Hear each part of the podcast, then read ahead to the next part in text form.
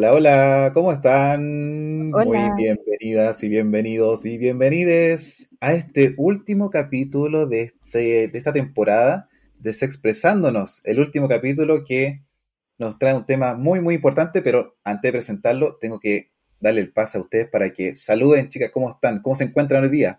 Hola, bien, con, con este cierre de semestre, pero todo bien. Pero aquí estamos con Catalina sobreviviendo. Sí, hola. Como ya nos conocemos de los anteriores capítulos, yo soy Cata, junto a Andrés y Paola, aquí, como dice Paola, sobreviviendo al final del semestre, pero siempre presentes acá acompañándolos, acompañándola en todo. Sí, y la verdad es que bueno, cuando hicimos esta, esta especie de pauta de lo que iban a ser estos siete capítulos, eh, quisimos abordar, por cierto, el que hoy día, el tema que hoy día nos, convoca, y que es nada más y nada menos, ni nada más ni nada menos que las relaciones no monógamas. ¿ya? Así es que es uno, un tema que tiene directa relación también con la sexualidad, cómo vivimos nuestras relaciones. Y quiero empezar entonces con una breve descripción o quizá una definición más de diccionario, ¿ya? Ahí después en el programa vamos a ir desglosando nuestras propias definiciones, nuestra propia concepción de lo que entendemos también por relaciones no monógamas. Bueno, dice que una relación no monógama implica un modo de vida desarrollado ya sea en clubes, en aplicaciones, locales, fiestas, etcétera, donde hay una exclusividad afectiva pero no sexual. Especialmente suelen desarrollarse cuando la pareja también está delante y participa también dentro de este espectro los intercambios, los tríos, incluso las orgías. La no monogamia consensuada permite que ambas partes de una pareja tengan la libertad de explorar relaciones con otras personas. Esto podría incorporar todo, desde el poliamor hasta el intercambio de parejas y otra forma de relación, comillas, abierta. La no monogamia ética les permite explorar su sexualidad sin dejar de estar totalmente comprometidos con una persona. Aman a más de una persona a la vez. Algunas personas están programadas para amar románticamente a dos o más personas y sienten que la monogamia los deja o los aleja, perdón, de su verdadero ser. ¿Qué les parece esta definición antes de ir con la sección de datos chiquillas? Yo creo que lo, lo, que es como que a mí me, me, impresiona un poco lo de que están programadas para amar románticamente a dos personas porque nadie está programado para eso. O sea, finalmente nosotros como sociedad en algún momento de todo este,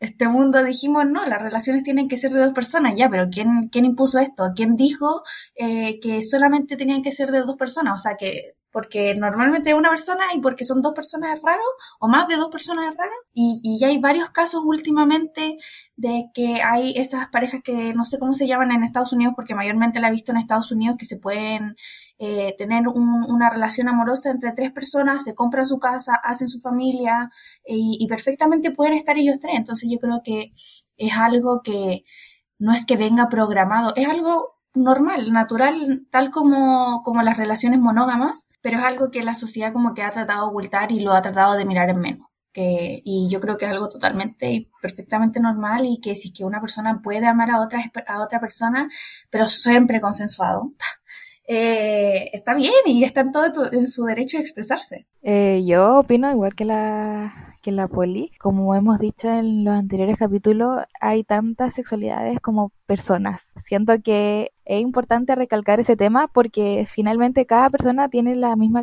la capacidad de hacer lo que quiera con su sexualidad siempre y cuando no transgreda la de otra persona. Así que es totalmente factible y es totalmente adecuado que cualquier persona sienta eh, la libertad de hacer con ella lo que le dé la gana. Y si entre esto está también el tema del que estamos hablando hoy en día, es totalmente eh, adecuado que lo pueda hacer y no hay nada de malo, no hay por qué discriminar a una persona por lo que está haciendo y no hay por qué mirarle menos por, por eso. Creo que somos, hay que entender también de que somos, somos ser humanos, pero dentro de los seres humanos también venimos del mundo animal. Y dentro del mundo animal también se desarrollan este tipo de relaciones. Y no lo encuentro nada de raro de que también pasen acá, siendo de que somos seres que quizá un poco más evolucionados, entre comillas, porque, eh, bueno, nuestros actos dejan también harto que desear. Creo que es totalmente entendible y esperado que pasen este tipo de, sucesos.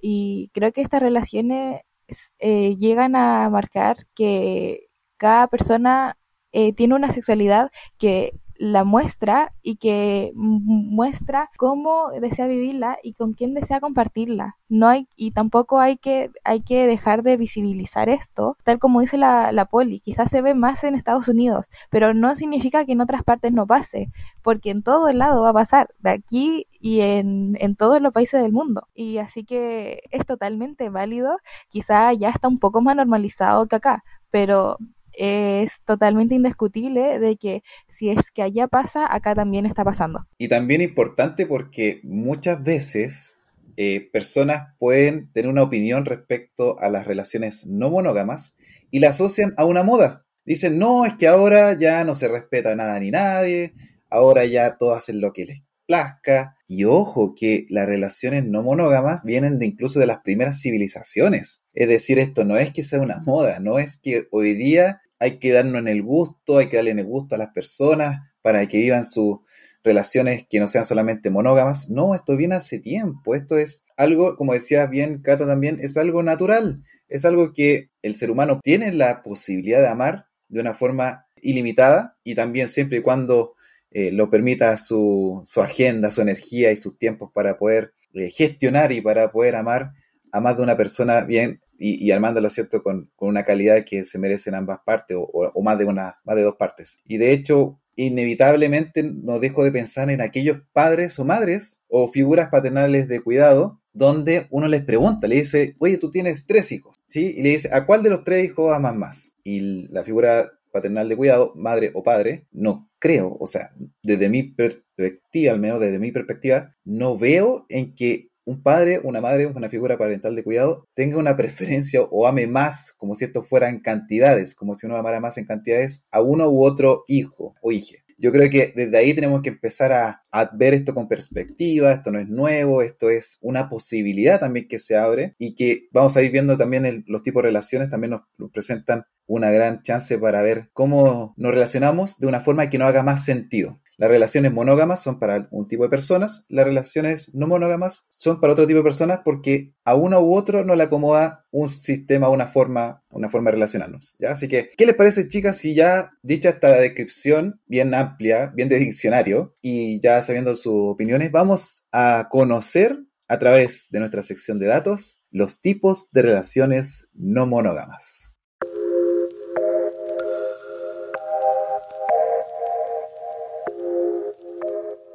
Comenzando, primero hay que aclarar algo importantísimo, que es la monogamia, porque puede ser que algunas personas, por más que la, practiquen o estén bajo este sistema de relación, eh, no lo sepan. Es más que nada tener la exclusividad sexual y afectiva entre dos personas. Y ahí nos pasamos después a las relaciones no monógamas, donde están las que son sin consensuar, donde esta implica que se incumplen los acuerdos consensuados con él o los vínculos. Y eso ahí podría considerarse como una especie de infidelidad. Y ahora me quiero pasar a las relaciones no monógamas que se dice que tienen una ética o están consensuadas. ¿ya? A mí no me gusta mucho usar el término ético porque en la monogamia también podríamos tener una relación ética, como también la podríamos tener en las relaciones no monógamas. Y dentro de estas se encuentra precisamente el poliamor, ¿ya? Donde se mantienen vínculos con más de una persona al mismo tiempo. Y ahí encontramos otras tres, el poliamor jerárquico. Esto es que existe una jerarquización de uno o varios vínculos por sobre otros por alguna razón, ya sea de intimidad o temas prácticos. La segunda es el poliamor no jerárquico. Todos los vínculos están al mismo nivel y se intenta dar la misma atención y cuidado a cada uno de los vínculos. Y la polifidelidad, relación donde los vínculos,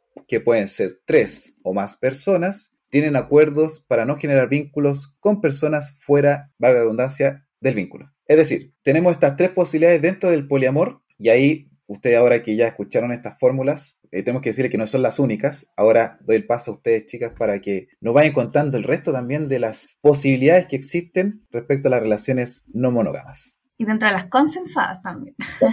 que también van dentro de las consensuadas. Bueno, si, sigamos y tenemos la poligamia o matrimonio grupal, que este es el matrimonio con personas de una persona, o sea, con más de una persona al mismo tiempo. Y ahí quiero hacer una aclaración, es muy bueno este, la diferenciación que vamos a hacer, porque mucha gente tiende a confundir poliamor con poligamia. Poliamor es una persona que puede tener vínculos con más de, un, de una persona, consensuadamente. La poligamia es aquella persona que, por ejemplo, puede contraer matrimonio con más de una persona. Es decir, yo podría tener, con ejemplo, esto es un ejemplo solamente, podría estar casado tanto con Poli como Cata. ¿Ya? Y esto ya es, es, distinto al poliamor. Ahora, avanzando con la siguiente tipo de relación consensuada, tenemos swinger, que son parejas que tienen exclusividad afectiva, pero que pueden tener sexo con otra persona solo si la pareja está ahí presente. Eh, también importante mencionar que muchas personas eh, incluso se dan espacios para para tener incluso más confianza con la relación de pareja que ya tiene también. Es decir, no estoy diciendo que en la otra relación no existe confianza, estoy diciendo que incluso pueden interactuar simultáneamente, ¿ya? No, no, necesariamente con un vínculo en el cual yo no sé qué está pasando con, con él o con ella o con ella cuando va con, a su vez, otro vínculo, sino que se pueden perfectamente dar esta dinámica donde todos comparten, donde todos interactúan. Bueno, también existen los Monopoly, ¿ya? No es, el juego, no es el Monopoly, es el mono-poli. Y esto quiere decir que cuando una persona de la pareja mantiene vínculos sexoafectivos con otras personas, mientras la otra persona no, es decir, que es de manera consensuada y honesta. ¿Se entiende la diferencia con un poliamor o con poligamia, monopoly? A mi parecer sí, porque no, yo creo que no me acuerdo en, qué parte, si lo vi en un video, si lo vi en un TikTok, si lo vi en, en, qué, pero era como un diálogo entre dos personas y, que esta misma decía, eh, yo quiero estar solamente contigo, yo me siento capacitada para estar solamente contigo, y, pero yo no puedo hacer tal tipo de cosas, ya sea sexual, amorosamente, etcétera. O sea, en este caso eh, solamente sexual. Pero decía, ¿por qué tú no puedes hacer esas cosas con otra persona? ¿Por qué yo te tengo que dejar atado a ti y, restringirte de esas cosas. Y, yo creo que a eso va el, el que una persona puede decir, ah, ya, yo quiero estar solo contigo, pero no te tengo por qué restringir a ti. Claro, claro, muy, es muy bueno ese ejemplo, porque eh, muchas veces pasa que las parejas, siendo monógamas, se da cuenta una de ellas que eh, quiere explorar y quiere vivir relaciones poliamorosas. Y, ejemplo, Kata y Poli tienen una relación y alguna de ellas dice, ¿sabes qué? Quiero, quiero también estar con Andrés con, y con más personas. Y ahí, claro, viene en Cata de decidir, yo quiero seguir así de esa forma, me, acomoda esta forma de que yo mantengo, puedo mantenerme siendo una persona monógama, pero Poli de un momento a otro dice, yo tengo ganas de vivir eh, una relación no monógama y ahí se, convierte, se, genera esta combinación monopoli. Bueno, siguen las relaciones abiertas, que es la pérdida de exclusividad sexual, pero no así de la romántica. O sea que este no es solamente una persona, es por ambas partes. Bueno, ahora siguiendo, porque son varias, em, tenemos el polisexo. Esta dice que se mantienen encuentros sexuales esporádicos con otras personas, pero no les interesa tener más de un vínculo amoroso o romántico. Y ahí, por ejemplo, no sé si cae dentro de esta categoría, yo voy a decir algo, por favor ustedes me corrigen si no lo digo bien, pero yo entiendo que muchas personas lo practican sin saberlo. Ejemplo, los amigos con ventaja. ¿Es así o no? Díganme lo contrario o, o confírmeme eso, por favor. Podría ser dentro de la, de la clasificación porque finalmente solamente quieren pasar el rato, pasarlo bien, pero no necesariamente tener que involucrarse de otra manera con otra persona. no finalmente sé, yo, yo, entiendo, yo por, eh, yo por lo menos entendí que por lo menos tienen una pareja a la que sí quieren, sí tienen una relación afectiva y sí, sí, sí tienen por lo menos un vínculo amoroso, y pero si se relacionan sexualmente con otra, pero no, no, no de una manera que, la quiera. Claro, solamente sexual. ¿sí? Entonces, ahí podríamos decir amigos con ventaja teniendo ya una relación, pero esos amigues con ventaja son solamente para encuentros sexuales. No hay ningún tipo de, de, de vínculo amoroso afectivo. La polisoltería. No existe exclusividad de ningún tipo. Las personas gestionan con cada vínculo los acuerdos oportunos y no hay deseo de establecer una jerarquización estructural con nadie. ¿Qué les parece eso, chiquilla? Yo entendí como que cada uno es libre y como que si es que yo quiero estar con esa con alguien es como el ejemplo de Friends. Para mí lo mejor es eso. No, bueno, en verdad no, no Friends porque la mina estaba casada. Pero finalmente es como que yo estoy con alguien y, y, no sé, tengo una relación sexual con esa persona y digo, ah, ya, yo estoy practicando la polisoltería, yo quiero seguir soltero, pero si querí, eh, podemos seguir juntándonos, seguir así como amigos o como sea, y, y, o seguir haciendo nuestras relaciones, pero ten claro que yo voy a estar con otra persona. Entonces como que le deja a, a la persona con la que está claro que él va a tener esta relación como media abierta con, con el mundo. ¿Cuál otra más tenemos? Anarquía relacional, que en esta se valoran y cuidan todos los vínculos de manera igual. No existe una jerarquización de ningún tipo, incluso con vínculos fuera de la sexo-afectividad. Y yo creo que también es una posibilidad que le puede venir muy bien a aquellas personas que no quieren en sus vidas jerarquía en los dos finalmente no hay jerarquía, porque en la polisoltería y en la anarquía relacional los dos no tienen jerarquía, pero son como diferentes tipos de. Exactamente. Siguiendo ahora el final em, con la poliautonomía, que dice, se mantienen, mantienen relaciones, citas, amantes y amigues, pero no mantienen interés de que nadie suba la escalera, entre comillas, relacional o que algún vínculo sea el principal importante esto de, personas eh, hacen ghosting o, desaparecen, tienen una relación, un encuentro sexual y por no dejar bien claro desde el principio qué se pretendía, cuál es el objetivo de haber tenido esa relación, muchas veces se peca de decir, oye, esta persona desapareció. Y ojo, que uno puede declararse como una persona poliautonomía, digo, y que está súper bien, pero es importante siempre declararlo. Oye, yo llego hasta cierto límite, yo, yo lo puedo pasar maravilloso contigo o con ustedes, pero yo llego hasta acá porque eh, no soy de la idea de que sea una escalera mecánica, ¿cierto? Que no tenemos relaciones, tenemos una relación, después el perro, la casa, el auto y no todo eso. Así que, ¿algo quería decir? Sí, que ay, yo creo que todo este tema de que estas van dentro de como el esquema de las consensuadas tiene mucho que ver porque finalmente uno no puede ir por la vida estando con gente pero no informándolas acerca de esto. Lo mismo que dijimos con el, con el otro, que es mejor tener mucha más información acerca de la persona que, que después no saben nada o que hagan cosas como el, el ghosting y que, que, siempre tiene que ser consensuado. Y todas estas caben dentro de esta, de esta de esta pirámide que están dentro de eso. Y bueno, también aportando lo que dice también la poli, eh, lo que hablamos en el capítulo anterior y en el capítulo anterior al anterior sobre los papeles, pues, los papeles de, de los exámenes médicos de la IPS, también lo que hablamos en el capítulo sobre quizás también empezar a pedir los papeles del COVID. Con este tipo de relaciones quizás sí, quizás se vuelva un poco más importante, porque si me va a hacer ghosting, si va a desaparecer de un día para otro, eh, yo quizás me empiece a sospechar, diga, mmm, sospechoso, mm, ¿por, qué me, ¿por qué me hizo ghosting? ¿Por qué, por qué se fue de un día para otro? ¿Por qué?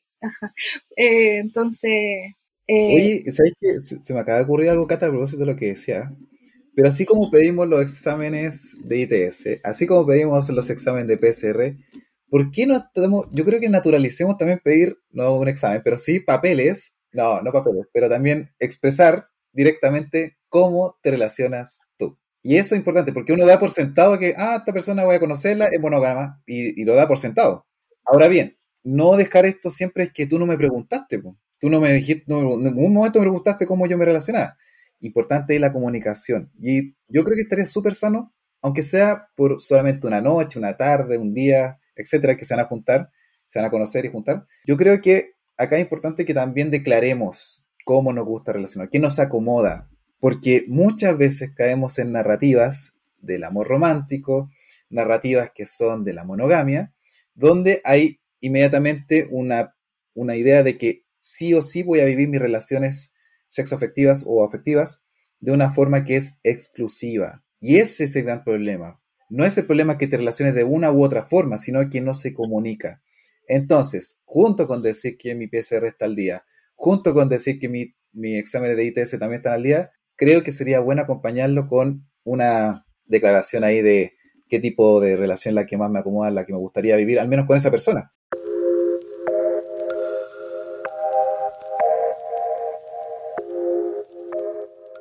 Chiquillas, también quiero preguntarle a propósito de esto, que ya hicimos un repaso bastante rápido, son bastante los modelos relacionales y creo que lo hicimos muy, muy rápido. Espero que hayan quedado claro. Sí, y ahí la pregunta es, dentro de estas relaciones no monógamas están las consensuadas, que ya le dimos harto pie para esto, pero tratamos de una forma muy rápida lo que eran las relaciones no consensuadas y eh, quería preguntarle a ustedes cuál es su opinión al respecto. Mm, respecto a las no consensuadas, eh, finalmente las que caen en infidelidad, creo que también de lo que hablábamos antes, la responsabilidad afectiva es muy importante porque de esto depende el cómo yo me relacione con la otra persona, porque finalmente es, eh, es, lo básico para establecer una relación con, con, con, un ser humano, porque ¿cómo voy a querer establecer una relación con otra persona si yo no tengo desde un principio claro qué es lo que voy a querer, qué es lo que voy a establecer, cuáles son mis límites, qué es, a dónde es lo que yo quiero llegar? si es que no lo fijo desde un principio y si es que desde y si es que no soy claro si es que yo no soy yo no fijo cuáles son cuáles cuáles son mis normas cuáles son mis límites cuáles son cuál ya ya me entendí ya ni me punto pero pero eso es lo que yo quiero decir. La responsabilidad afectiva tener en cuenta que a nadie le gustaría eh, que le fueran infiel, que no le tuvieran claras las reglas, que que, de un día para otro se fueran de su vida sin ninguna explicación y sin ninguna sin ningún sin ninguna claridad. Eso eso es lo que yo creo. Creo que em, la infidelidad a mí por lo menos a mí nunca me ha pasado pero tampoco me gustaría que me pasara y tampoco creo que sería algo que, que a alguien le gustaría. Y si a mí no me gustaría que me lo hicieran creo que tampoco sería algo que yo me gustaría hacer. Sí, yo creo que va mucho por el tema de, la empatía, porque finalmente imagínate cómo debe quedar esa otra persona después de que, no sé, es, aunque fuera un encuentro, hay personas que se enamoran locamente o quedan enganchadas locamente y, y finalmente de un día a otro tú desapareces de su vida y, y, y, como que quedan, no, sé si este vacío, pero como que finalmente quedan, fui yo, hice algo mal, eh, dije algo mal, y queda como este bichito que finalmente a, todas las personas yo creo que les quedan después de que le hacen esto y que es algo súper feo aparte. Pero final, eh, es, la, es la comunicación, lo que decía Cata, la comunicación es fundamental para poder establecer este tipo de relaciones y no afectar a la otra persona, porque finalmente tampoco es, ético, muy, por muy mala que sea la palabra, pero es súper feo dejar a la otra persona así como en nada así como poco menos que te utilicé y ahora ya no quiero nada, entonces no te voy a dar ningún tipo de explicaciones. Claro, así como que fue lo que yo hice mal para como que echarme la culpa así como a mí mismo, como que fue lo que yo hice mal para que tú me hicieras esto. Sí, y saben qué, chicas, yo, bueno, muy de acuerdo con lo que acaban de decir. Me acuerdo de, de un auto rayado que fue hace bastante tiempo, y decía, le rayaron a alguien el auto y decía lo siguiente, relación abierta cuando aceptan los dos. ¿Ya? O sea, fue una, fue una, no por redes sociales, sino que, bueno, igual se dio, se viralizó por redes sociales, pero... Sí, creo que yo también lo vi. Pero resulta que eh, yo creo que esa frase es genial porque mucha gente da por sentado, dice, no, yo soy una persona, ejemplo, poliamorosa, eh, soy una persona que vive la relación abierta, tengo una relación abierta y es todo falso, es un polyfake, como se, se conocen este tipo de personas que andan por el mundo diciendo que no, que está todo superado, está todo conversado, todo consensuado con, la pareja, y resulta que no. Y resulta que ahí viene un problema tremendo, porque hay una responsabilidad de ambos. Es decir, eh, si bien es cierto una persona la que comete la infidelidad, hay una responsabilidad de que estos temas se conversan, como dicen ustedes. Tiene que haber espacios para decir, oye, ¿sabes qué? Creo que tengo, o sea, tengo el deseo de probar otro tipo de relación aparte de la tuya. Y yo sé, y lo tengo súper claro, que eso no es tan fácil. Yo sé que eh, uno puede pensar que la otra persona va a salir corriendo, que va a haber un problema ahí de directamente decir, va a romper conmigo porque le estoy sugiriendo o preguntando, ni siquiera, de hecho lo mejor es preguntar así, ¿qué te parece, qué te parece si pudiésemos abrir nuestra relación? ¿Qué te parece si pudiéramos vivir una relación no monógama? Y esa pregunta yo creo que lo primero que uno se imagina es que hasta aquí no me llegó la relación, imposible, ¿cómo se te ocurre? No me quieres, no soy suficiente y lo que sea. Y es una buena pregunta para decir, bueno, ¿hasta dónde tenemos la confianza para hablar todo y de alguna manera expresarlo desde dónde nace esto? ¿Por qué nace esto de, que tú tienes deseos de, relacionarte con más personas o, o, estar con otras personas? Entendiendo que esa, esa, digamos, ese sistema monógamo nos impuso esto de que tú sí o sí tienes que tener una relación exclusiva para siempre y para toda la vida. Entonces, yo creo que aquí lo que tenemos que empezar a, revisar es cómo nuestra responsabilidad afectiva está siendo incluida en nuestras relaciones, cualquiera seas, con amistades, con nuestros vínculos ya sexoafectivos, porque esa responsabilidad afectiva es la que manda, no importa si eres monógama, monógamo, eh, no monógama, no monógamo, no monógame, pero importa acá que tú tengas que tener sentido, decir, yo me relaciono y tengo agencia que me dice que tengo límites y establezco acuerdos que respeto. Esas son la base de estas relaciones, porque si no se convierten en cualquier cosa menos eso es lo que acabamos de escribir con cada una de ellas. Yo tengo principios, tengo principios éticos, los que a mí me dicen qué cosas me gustan hacer y cuáles no, independiente de que el día de mañana diga, creo que me gustaría probar otras, otro tipo de relaciones o otra forma de, vivir nuestras relaciones. Y creo que eh, el espacio está, el espacio está. Háganse la pregunta, háganse primero internamente la pregunta, este deseo que nació, o a lo mejor eh, me di cuenta que mi relación es súper genial con la que tengo actualmente, con la persona que tengo actualmente, y también sería súper genial ver qué pasa si, si tenemos otro tema de, relacionar, pero obviamente que esto tiene que ser consensuado con el consentimiento que sea libre, entusiasta y, por cierto, muy, muy informado. ¿Les parece si vamos a los mitos? Sí, ya, sí. La sección vamos a los mitos entonces. Hay mucho que hablar con los mitos de, de hoy día. Hay muchos, muchos, muchos mitos.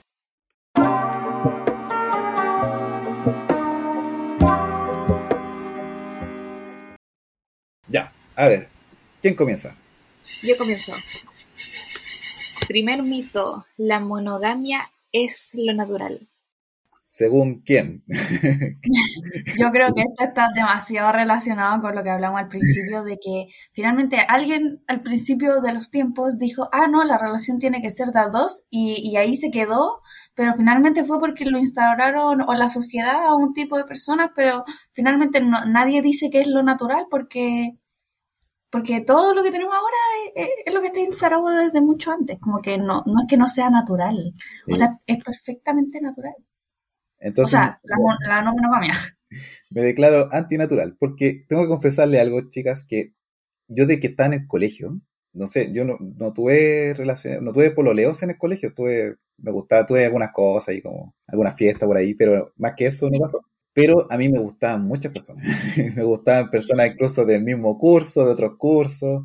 Eh, nunca concreté, debo decirlo, pero eh, a mí me gustaban más varias personas. Y, creo que cuando uno, o sea, miro hacia atrás, y no sé si les pasa a ustedes, pero, pero yo a veces incluso hasta me sentía culpable. Y decía, pero ya, pero ¿por qué me gusta más de una persona si, si lo normal es que a mí me guste una y, y, con ella toda la vida en este caso, porque yo soy heterosexual, pero la verdad es que no, no, nunca encontré tampoco otra posibilidad, nunca sabía de todo este tipo de relaciones, o sea, nunca escuché expresándonos cuando tenía 12 años o menos para identificar que esos, esos gustos que tenía por más de una persona eran naturales.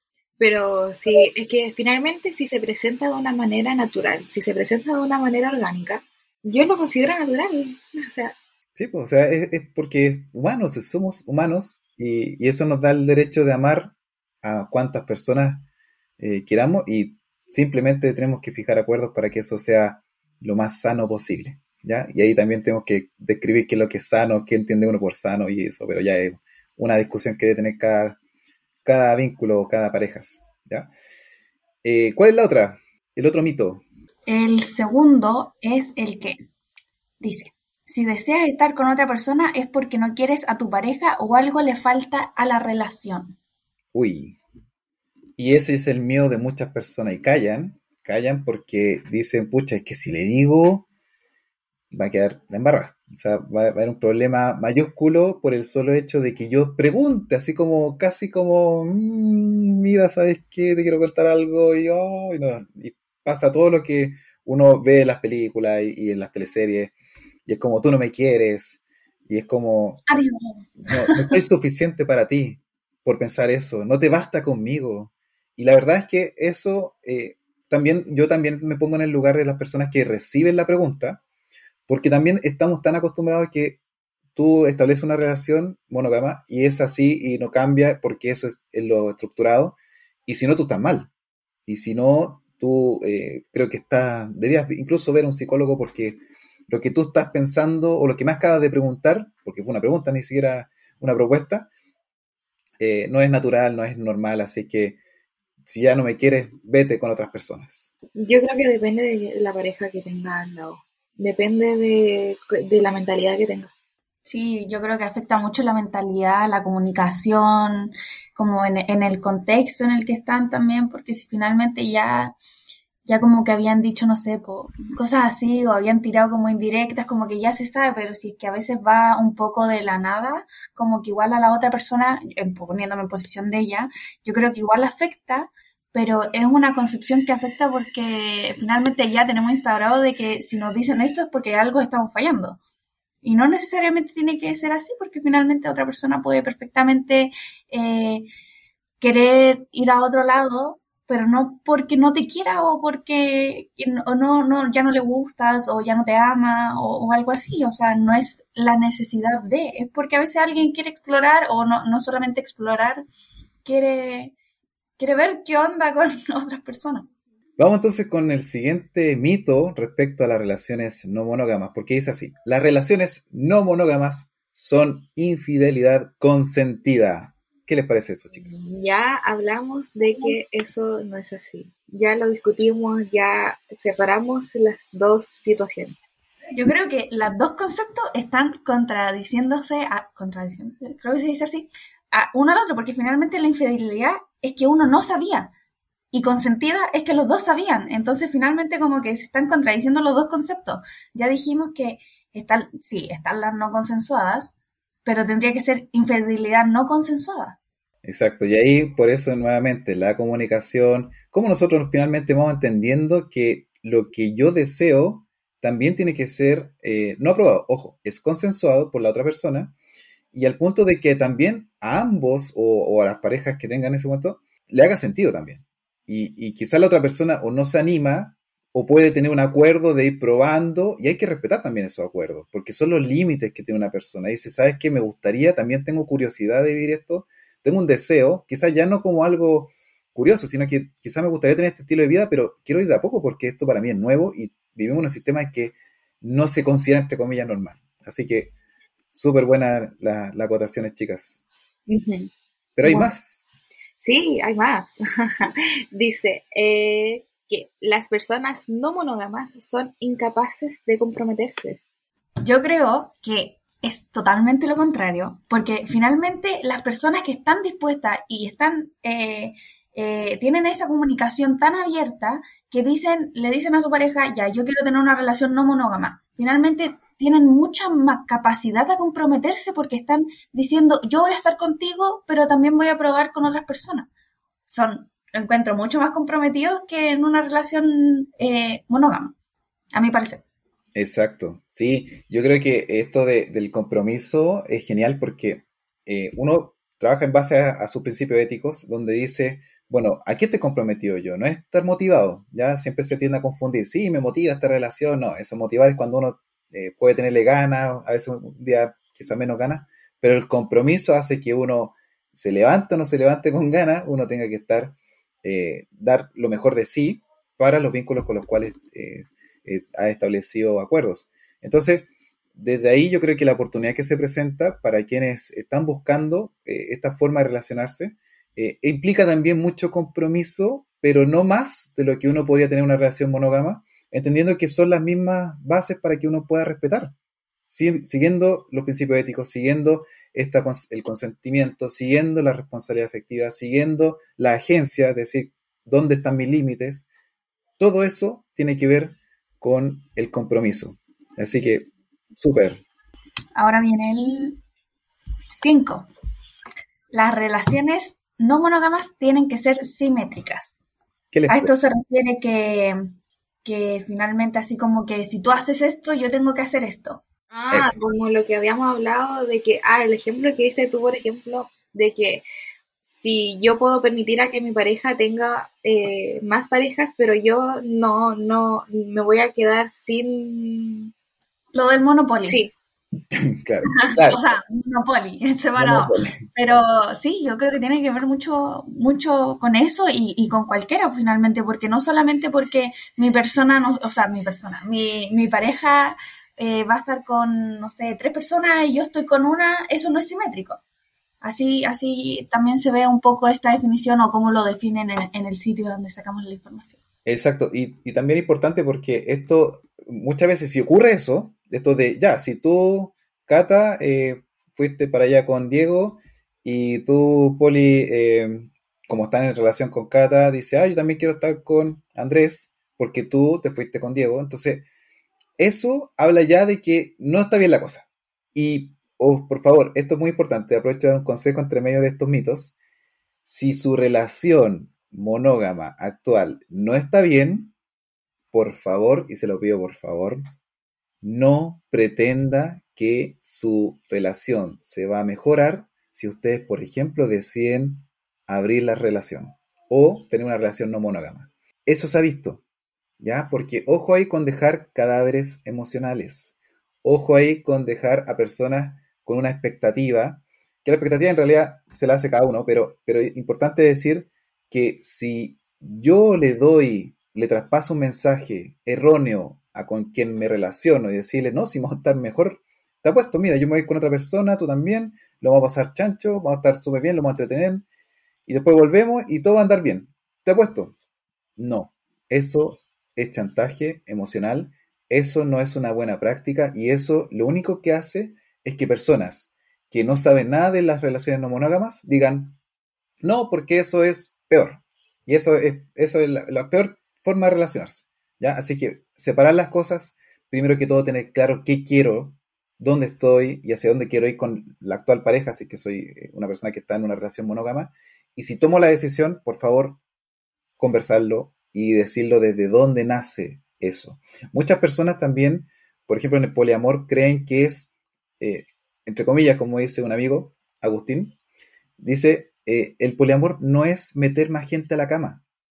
De hecho, el poliamor es mantener un compromiso, un amor verdadero, un amor genuino, como también puede existir la monogamia, pero no es que voy a buscar más sexo, más sexo con más personas, porque eso no es el poliamor. Y no confundir ahí porque muchas veces eh, eh, el concepto se toma de una forma equivocada.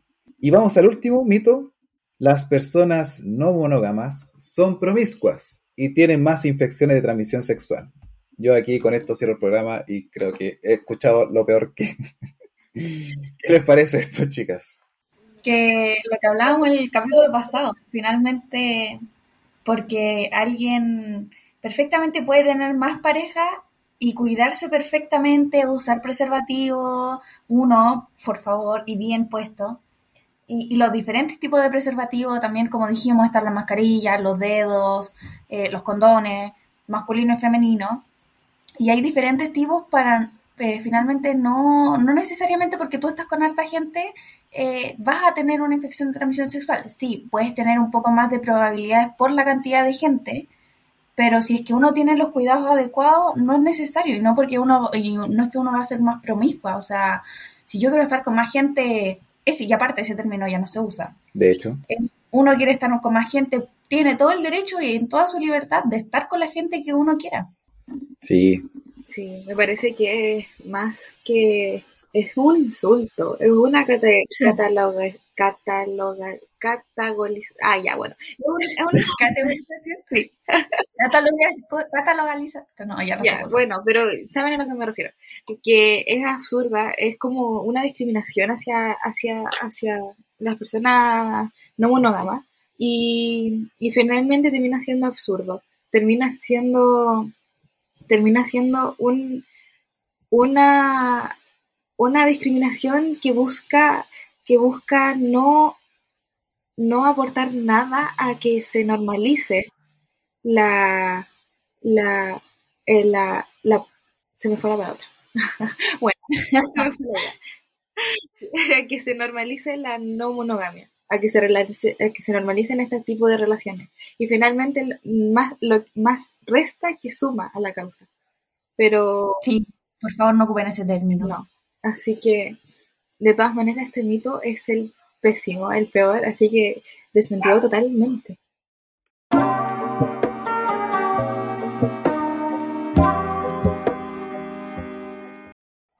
Y ahora vamos a las conclusiones finales. Así es. Bueno, y que conclusiones, yo creo que, miren, para poder entender bien este tema, yo creo que más que escucharnos a nosotras, porque nosotras, eh, desde admitir este tema, nosotras, Poli y yo, somos nuevas en este tema. Nosotras venimos conociéndolo gracias a Andrés. Eh, él es el experto, gracias a él pudimos entender este tema y quisimos traerlo hacia ustedes y quisimos normalizarlo y visibilizarlo. Creo que eh, para poder entenderlo mejor hace falta la educación, hace falta buscar, hace falta investigar y hace falta poder normalizar desde una, desde una visión amplia y quitarse la venda, quitarse la estigmatización de lo que hablábamos antes, de que este tipo de relaciones va a tener mayor ITS, por ejemplo, va a tener mayor conducta de riesgo, va a ser promiscuo, ese término obsceno, horrible, porque no es así. Así que ya tiene, va, va, va, a tener cosas muy buenas como la que hablábamos antes, va a tener una mejor comunicación, va a tener un amor mucho más sincero, va a tener, en, en fin, muchas cosas mucho más buenas. Por lo tanto, eh, como conclusiones, el invitar a que investiguen más sobre estos temas, investiguen más sobre qué es en verdad esto, porque como hablábamos al principio, este tema ya viene mucho más en aumento, pero no en aumento porque haya más gente que lo practique, sino en aumento porque hay más gente que se atreve a decir que en verdad eh, lo practica y se atreve a contar y se atreve a abrirse a que yo soy una persona poliamorosa, yo soy una persona con que le gustan las relaciones no monógamas. Es fundamental la comunicación y, y, algo que no sé si normalizar, sí, normalizarlo, porque finalmente es algo que nadie, o está súper mal visto o nadie lo practica, y la gente que lo practica lo tenía súper oculto, y, y, ahora con todo este tema que ha salido por lo menos durante la cuarentena, de que eh, eh, los pronombres que también se, se, preguntan ahora, por lo menos en Estados Unidos, que lo he visto mucho más. Eh, en las bibliografías ya Sí, en todo está, porque finalmente nadie puede asumir lo que tú eres. Lo mismo pasa con estas relaciones, que, na eh, que nadie puede asumir, ay, porque tú estás conmigo, tú eres heterosexual, o porque tú estás conmigo solamente eh, tú quieres una relación monógama. Finalmente todo necesita una comunicación para poder llegar a expresarse y expresarse bien, y siempre con consentimiento, como lo dijimos. Y, y también yo creo que es súper importante recalcar lo que decía Andrés, que no, no, no por practicar esto, esta, o sea, pasar de una relación monógama a, a una no monógama, tu relación se va a mejorar o algo. Siempre tiene que haber un, buen vínculo, yo creo que un vínculo bien fuerte para poder establecer estas relaciones no monógamas porque se necesita mucho más compromiso, mucha más confianza para poder establecer esto, porque también viene el tema de los celos y todo eso, que a veces se ven presentes en la relación y se pueden agravar gracias a esto. Entonces, yo creo que, que también falta mucho que investigar para esas personas que quieren meterse a esto de las relaciones no monógamas pero si uno investiga y uno tiene buena comunicación, eh, es muy, muy, muy favorecedor, puede ser, para algunas relaciones. Y la verdad es que, eh, bueno, principalmente la, conclusión eh, que tengo es para, para este capítulo, es que existe el concepto de no monogamia y hay que entenderlo como una disidencia, finalmente. ¿Por qué? Porque finalmente hoy día no está dentro de lo convencional y yo también hago la invitación. ¿Qué, ¿Qué, importa si no es dentro de lo convencional? ¿Qué importa si, si no se ha establecido así, si no se impuso así? Si a ti te hace sentido tener una relación no monógama, hazlo, prueba, practica, conversa, comunícalo. Piensa en que las posibilidades que tienes de autoconocerte podrían incluso incrementarse si es que tú te das los espacios para vivir algo que estás deseando. Digo autoconocerse porque tú podías perfectamente pasar de, no, yo vivo relaciones exclusivas, jerárquicas y, todo lo demás que conlleva las relaciones monógamas, a vivir algo que eh, podría ser perfectamente algo que te acomode. Y cuando hablo de esto hablo en voz alta porque eh, yo no me, no, pero a mí no me acomoda las relaciones monógamas y tengo que salir del, del policloset, chica, porque yo me declaro y me sumo al poliamor porque de verdad creo que es la forma en que para el siglo XXI y hoy día en plena pandemia sobre todo, es una forma de relacionarse que podría hacernos muy bien a nuestra sociedad, que individualizada y heteronormada y todo lo demás está hace muchísimo tiempo. Así que ese es mi mensaje. Si buscan una forma nueva de relacionarse, convérsenlo. ¿Se podrá poner el término mononormada? Mononormada, mononormada sí, sí. Y como también polinormado, porque también hay personas poliamorosas, por ejemplo, que creen que, o pueden tener como hay una, una, un aire de superioridad por el hecho de que tiene ese tipo de relación por sobre personas que eh, practican la monogamia. Sí, mononormadia, y de hecho se le dice mononormi, y a mí yo no estoy de acuerdo con ese término, pero, pero bueno, hay de todo. Ya, pues, oye, vamos a las recomendaciones para ya ir cerrando este programa.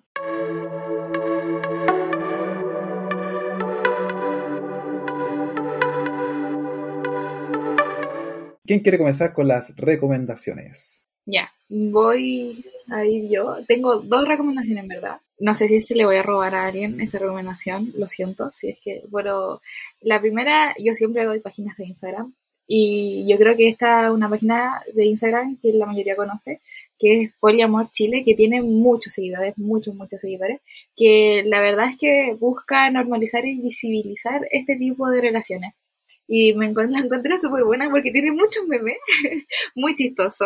La estaba viendo ah, hace, antes de empezar el programa y la verdad es que me dio mucha risa. Y también tiene un link en, la, en su biografía donde uno puede acceder a varios, varias ayudas. Entonces la encontré muy, muy buena. Y mi segunda recomendación es que el diario El País, el, el, el conocido diario El País, si uno busca El País en Google, El País eh, test más allá de la monogamia, le lleva a un como test para poder saber si es que uno eh, es, como puede salir de esta de este como cultura de la monogamia y poder adentrarse más en este tipo de relaciones no monógamas.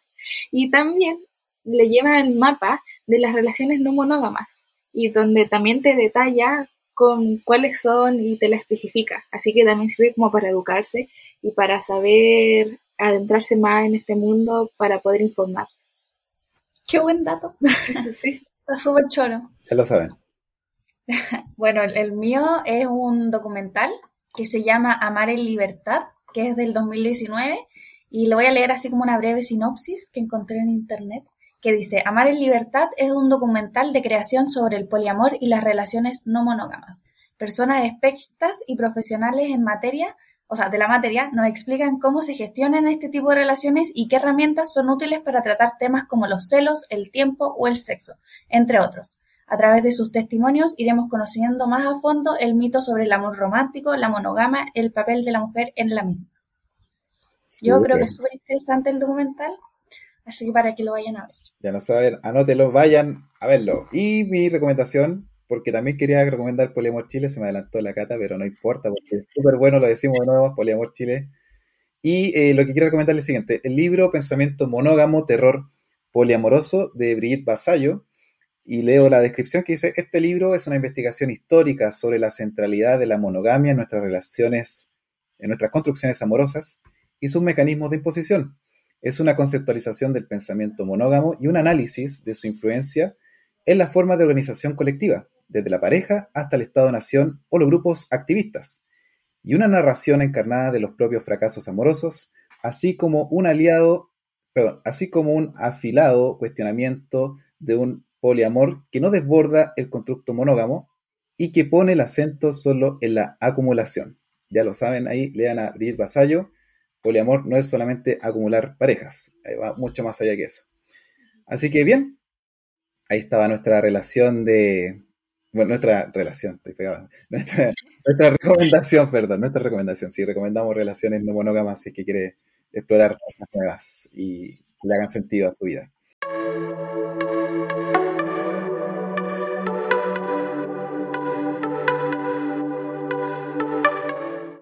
Bien, chicas, yo me despido por este capítulo. Es el último capítulo de esta temporada. Eh, ahí vamos a analizar y vamos a buscar y vamos a evaluar si continuamos con esta, esta locura, no sé cómo llamarlo, el proyecto académico, como ustedes quieran ponerle. Es un espacio que quisimos brindar para ustedes para darle posibilidad y abrirle un poco más, eh, no sé si la mente, pero sí abrirle el espectro de, de la sexualidad y cómo vivirla sanamente eh, pasamos por varios temas que son clave. Hay muchos más que están fuera de estos capítulos, pero que probablemente en una segunda, tercera, cuarta temporada, si es que vienen, ahí podemos darle un mayor análisis. Pero desde ya, chicas, agradecerles de corazón eh, haber aceptado esta invitación a conversar y también a aprender. Nosotras fuimos súper afortunadas de haber hecho porque nos sirvió también para aprender y también para desestresarnos de algún modo de, las clases del semestre para poder expresarnos, tal como dice un poco el, el, título del programa, sobre lo que estábamos aprendiendo y compartirlo un poco con el mundo, porque esto también se basa de que nosotras estábamos justo en un momento de la carrera aprendiendo sobre sexología, aprendiendo sobre sexualidad y que y queríamos también como compartir esto. Quizá, quizá nos equivocamos en algunas cosas, quizá no lo dijimos adecuadamente, pero de eso se trata también, de aprender de los errores y saber asumirlos. Sí, muchas gracias por darnos este espacio de, para, como decía la Cata, de expresando. Y, y sí, recuerden que somos estudiantes, así que todavía estamos y nos falta mucho camino por recorrer, pero esto es lo que sabemos hasta el momento y se lo traemos con mucho cariño para ustedes y también para que se informen y sepan todo, todo esto. Sí, por mi parte lo pasé muy bien. Síganos igual en nuestra red social Instagram, arroba expresándonos, igual que el nombre de este podcast. Y también eh, ahí pueden dejarnos preguntas, a lo mejor podemos inaugurar pronto alguna sección de preguntas, mensajes, lo que quieran. al Claro, sí, un mensajito también no, no estaría mal como también recibimos por ahí un mensaje la otra vez de Costa Rica que nos, llenó el corazón. Así es que muchas gracias a quienes también lo escuchan eh, semana tras semana y ahí veremos si nos podremos volver a escucharnos y, si no, leernos por último por nuestras redes sociales. Así que un abrazo, eh, aprendí mucho con ustedes chicas, de verdad, no saben cuánto, se lo agradezco, Esta, este espacio fue genial y mucho amor para ustedes, mucho éxito. Nosotros igual. Muchas gracias. Nos vemos. Chao, chao, que estén bien. Chao, chao. Chao, chao.